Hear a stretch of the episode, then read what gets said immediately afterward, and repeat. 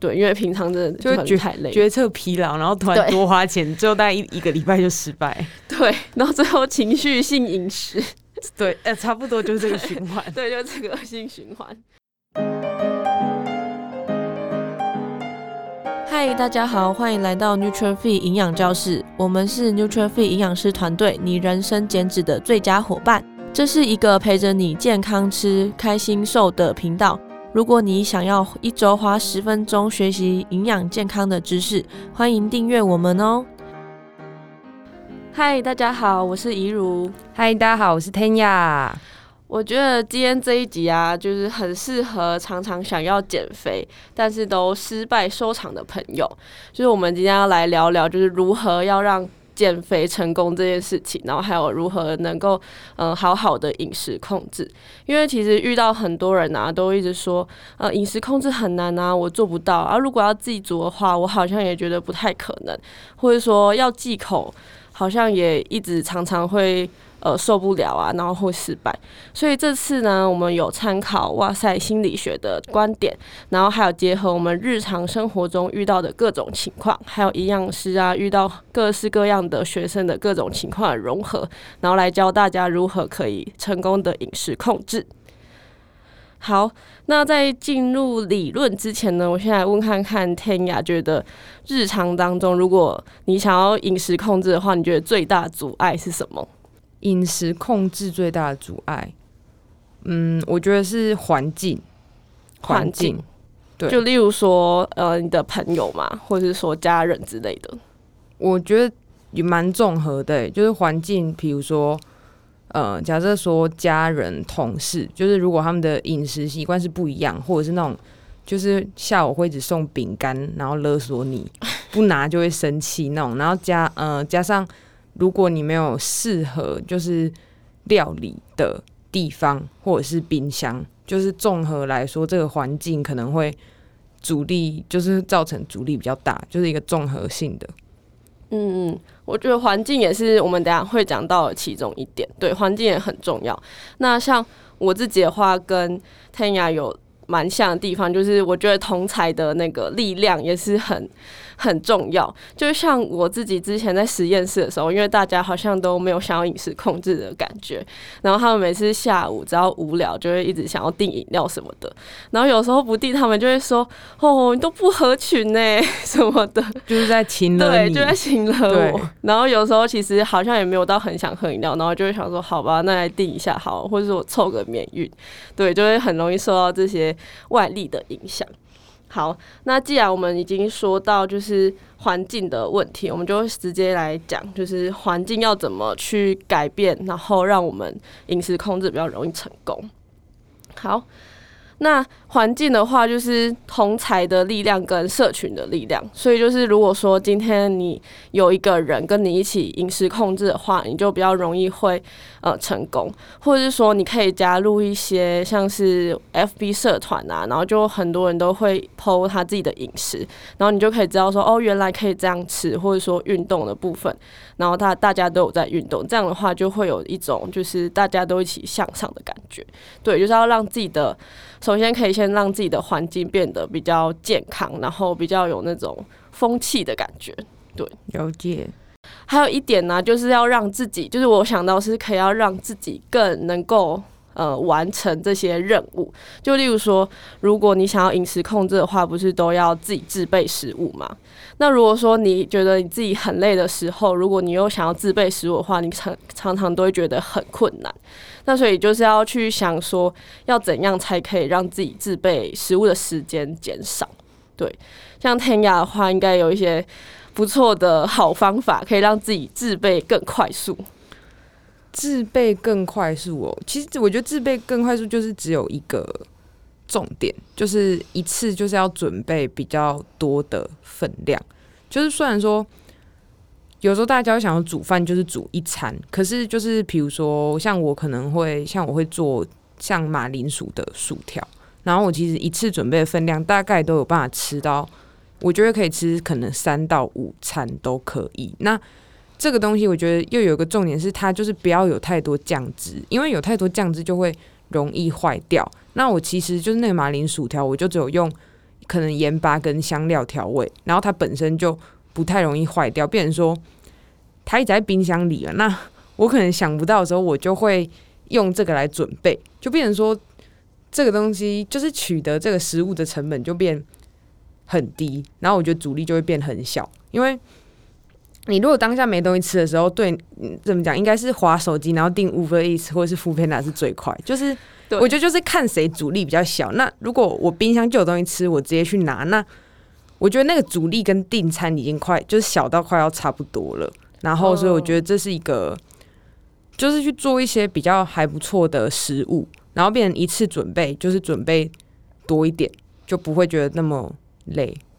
对。我觉得这一点很重要，就是要让自己的阻力变很小，这件事情非常重要。因为有时候我们有时候因为忙，所以没办法很很多的精力在放在可能准备食物，或是等一下要想说我们要吃什么。那有时候你很累的时候，就会随手拿起手机，就想说啊，没差啦，今天就随便乱订之类的。结果每天都是随便乱 订，对，每天都说啊，明天再开始，所以就变成减肥又是明天的事情这样。那如果说可以降低自己，就是要了解自己说如果。今天很累的时候，就是要怎么去吃健康的食物，就是可以先像天涯刚刚讲的，就是准备比较大量的食物，然后然后比较方便的，可以直接拿出来吃。这样的话，可能可以减少自己偷懒的借口。对，但如果说你真的，嗯、呃，因为很多人就会有有疑问说，如果是像租屋主，就是他们可能没办法一次自备大量的食物的时候，要怎么办？那你有没有什么好的建议？租族吗？嗯，其实我觉得影响不会太大，因为我我我自己觉得说，感觉就是健康的食物，它其实是用蒸、用蒸的，或是用煮的都有办法达成。所以其实如果有一个可以就是煮水的。比如说那是电火锅吗？还是那种万用锅？呃、那个快煮锅哦，就是快煮锅或者是电锅，我觉得都可以。嗯，对，那电磁炉其实也可以，因为比如说像我刚刚讲的那个马铃薯条，其实就是我会把番薯跟马铃薯切条，然后蒸熟，然后蒸熟之后呢，它就是一条一条，就像薯条一样，然后就放到平底锅，然后加一点油跟香料跟盐，就稍微炒一炒，然后它就会变成。一大堆薯条在冰箱，那其实我觉得它对，比如说火的大小啊的要求也不是很大，就也没有说一定要烤箱啊，或是要大火，所以我觉得有电磁炉就能，电磁炉跟电锅就能搞定。其实如果没有那么讲究口感，其实电锅就可以了，真的。哎，这让我想到以前就是大学时期的时候，像我那时候想要饮食控制，其实是，嗯，我先回家，就是可能一个礼拜可能回家一次，因为那时候就是住比较近，然后我就一次回家可能卤十只鸡腿，就大量的鸡腿，然后再带回去宿舍，然后就每天一天吃一只这样。对，其实也是有方法的，因为如果说，呃，大家如果觉得就是成本。要压缩成本的话，是一定要自己自备的，因为其实台湾的肉在外面买都会比较贵。对，然后或者像外面低卡便当啊，大家应该也会发现说，就是单价其实是偏贵的。所以如果说你要为了省钱的话，基本上是一定要自己自备的，这是一是一个事实。对对对，那如果说你今天就是真的没有时间的话，那就只能去买外食，那可能就真的要负担那个钱，就没办法说买外食，然后还要一定要很省钱，对。除非说你真的可以，呃，接受说就是你一直都吃一样的，就如说就是一直吃自助餐之类的这样。虽然我觉得其实有时候自助餐买下来蛮贵，我也觉得，对啊，有时候已经快超过健康餐了吧？对啊，因为如果说你的肉要夹可能两样或是比较多的话，其实有时候阿姨算起来也是快要一百。所以其实结论是，外食基本上不可能省钱啊。如果是要控饮食控制的话，对对，没错。对，这这个是我们呃切身惨痛的经验呢，对，切身之痛。因为真的太多人会问说，我想省钱，可是我又吃外食的话怎么办？那、啊、现在可以分享一些经验吗？你是说这个省钱的部分，省钱的方式吗？也不是哎、欸，就是这个惨痛的经验。就是很多人都会觉得说，哦，呃，营养师你这样子配啊，外食什么的，怎么那么贵什么的，我根本就买不起啊。那是不是就是很多人都会这样抱怨？抱怨，因为嗯，我自己的经验是，我朋友会来找我聊，他们想要增肌减脂，可是会出现一个很奇怪的事情，就是他们不想要花钱。然后我觉得这个事情就是跟很多人跟我说他英文不好，可是他就没有要花时间读啊，就是因为因为这个事情就是要么就是要认真一点，就像我们刚刚讲那样，要自备就要花时间。那如果你就是想要省时间，因为时间其实也很贵啦，其实整个算一算，搞不好都买外食对生活调试是比较好。可是他们就是。很想要增肌减脂，可是会一直说那个太贵，那个不能买，这个不能买，然后最后就会就是没办法执行。那我我我真的遇过蛮多朋友都这样，然后最后因为你你也有遇过啊，有啊有啊，就是一开始我觉得他没有、嗯、没有就是有这个有这个心态，对，不是没有这个建立好这个念头，所以到最后会很崩溃。就会，他们就会说啊，这个我根本就达不到之类的，就会开始找一些借口，说可能我太忙了吧之类的，就跟可能不会只意识到说，其实是还有很多方法可以去达成的。对啊，或者是说，其实减掉的吃一些零食甜点的钱，其实最后算起来是差不多的。对啊，这一块觉得蛮重要的啊，就是我觉得大家比较忽略掉心态吧，就是可能大家一直在说。这个怎么煮？对，那个怎么弄？热量要算多少？可是到最后，他没时间煮，他也不愿意花那个钱，然后最后他又爆爆掉了，就是这一次控制又又失败。对啊，就很容易就失败。对啊，所以这个真的要就是有点意识，就是会需要一点成本。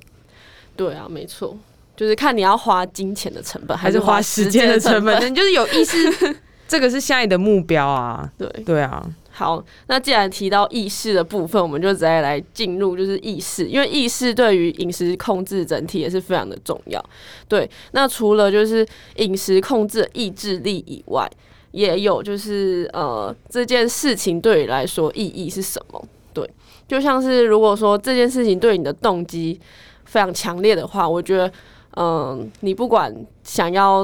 呃。你不管这件事情有多困难，你应该都会想说我要去努力达成。就例如说，呃，如果你今天真的超级忙的时候，那你也可以去呃想办法把蛋白质补到。那可能就是买乳清蛋白啊，或者说你可能就是可以接受每天都吃一样的。真的，我遇到有些学生是真的可以每天都吃一样的，因为就是因为真的太忙了。对，所以就是呃能够呃认清自己做这件事情有。的意义是什么？是很重要的，对，而不是说就是可能刚好看到某个网红啊，体态很好，然后就呃盲从，然后一直一直跟着做，对，然后呃就是做饮食控制啊，其实是至少是两个月或是三个月以上事情，所以。呃，体态的变化还有数据的记录其实也很重要，因为这对你来说也是会是一个很好的反馈，还有成就感，可以让你支撑下去。因为其实人、啊，就是要改变饮食习惯，其实是蛮困难的，因为会受到一些人啊，或是外力的影响，或者你今天可能看到一个广告，你就会突然很想吃热色食物之类的。那如果说这些事情对你来说有一个很好的反馈的话，这样子呃也会得到一些成就感。然后，呃，除了体态变化外，因为我们其实有时候减重没办法说一直像呃一个线型的直线下降，就一直好像体重可以掉得很快，不一定每次都这样。所以说，你也可以去观察一下自己的精神状况，看有没有比较好啊，或者说排便，还有睡眠，或是整体的荷尔蒙等等的，这都是一个身体很好的反馈，都可以自己去呃记录还有感受。所以说，就是这件事情呢、就是呃，强化你对这件事情的所有的动机，然后可以，例如说，我想要饮食控制，除了体态以外，你也可以减少你之后得慢性病的几率啊，可以再让它多一些附加价值，就可以让你整体的饮食计划再延续下去。好，那 Tanya 这部分有没有觉得呃哪边想要补充的？补充哦。嗯，我觉得是那个心态那边呢，就是，嗯，就是我觉得心态那边就变成说，其实这一件事情就是真的是像你刚刚讲，就是他是要自己想清楚。然后我觉得就是，其实没有人逼你做这个事情，所以如果说有确定想要做，其实它是一个很需要花时间跟一些钱的一个目标。我觉得没有到很多，但是我是觉得很多人他都是没有认知到，然后到最后中就觉得怎么。我这蛋白质还欠那么多份，或是什么？那我觉得可以是比较有计划性的去做。比如说，假设这一季我就是每天会有大概规定，就是会有预预期的蛋白质的份数嘛。那我觉得我自己可能就是我我可能好先想好说，那我三份就是乳清，然后我有三份是鸡胸肉，那我就是要多六份嘛。所以我那一季就是我需要多吃的鸡胸肉跟乳清，我可能就要先买。对，就是先做好那个打算，然后我就觉得说，那个感觉不会像说，等到到时候觉得说，这样根本吃不够啊，然后要再花钱，又要再订，我觉得那感觉就完全不一样，变成这是一个想要完成的。计划有像一个专案的那种感觉，正向去看这件事情，因为刚刚感觉就有点像在抱怨自己说，哦，我怎么好像一天都对都还吃不够，都还要再花钱，然后多加肉，对，这样负面的那个情绪就会比较多。对，可是变成说，如果想要做的话，就是一开始就知道会需要这些量，所以就主动去去解决嘛，那也不会说你那突然吃不够，你在 Seven 买那一包，那就是六七十，对啊，对啊，那就是我觉得会差很多。那买那一次，然后心情很差，然后觉得就是这个东西无法做，或者要花很多，我觉得整个就会蛮容易爆掉。对，然后就会整个影响心情。对对，好，对，因为饮食控制这件事情，心情也很重要。等一下，我们可能之后也会再分享。对。好，那最后啊，我是觉得这件事情是比较容易的，就是理智面，就是呃饮食计划要怎么拟定这件事情的话，我觉得就是可以比较有像营养师啊，或者是你可能找一些资料，其实都可以去帮助你去呃计划自己的饮食。对，那所以就是像刚刚天涯有讲到，就是一天的蛋白质大概要吃多少，你要明确的定出来，而不是说哦，我就是要少吃多动，就是这就很不明确。就是你要非常的明确说，哦，我的蛋白质啊、热量，然后还有我现在就是整天，甚至说整天的菜单我要怎么安排，然后早餐大概要吃什么，就有一点科学化的在计算这样。对，这个很科学化去。呃，计划自己的事情，这样的话，你就可以减少去呃选择的心力。对对，因为平常真的就会觉太累，决策疲劳，然后突然多花钱，最后大概一一个礼拜就失败。对，然后最后情绪性饮食，对，呃，差不多就是这个循环。对，就是这个恶性循环。对，好，那这次的话就跟大家稍微。简介一下要如何成功的饮食控制。那如果说你有自己的小配包的话，也可以欢迎在下面留言给我们哦。大家拜拜，拜拜。如果你很喜欢这集的内容，欢迎大家可以在下方资讯栏做浏览哦。感谢你的收听，谢谢你愿意花十分钟在营养健康这件事情上面。如果喜欢我们的频道，记得订阅且给我们五颗星的评价哦。如果有任何的疑问或是回馈，欢迎来到我们的 IG 留言私讯我们哦。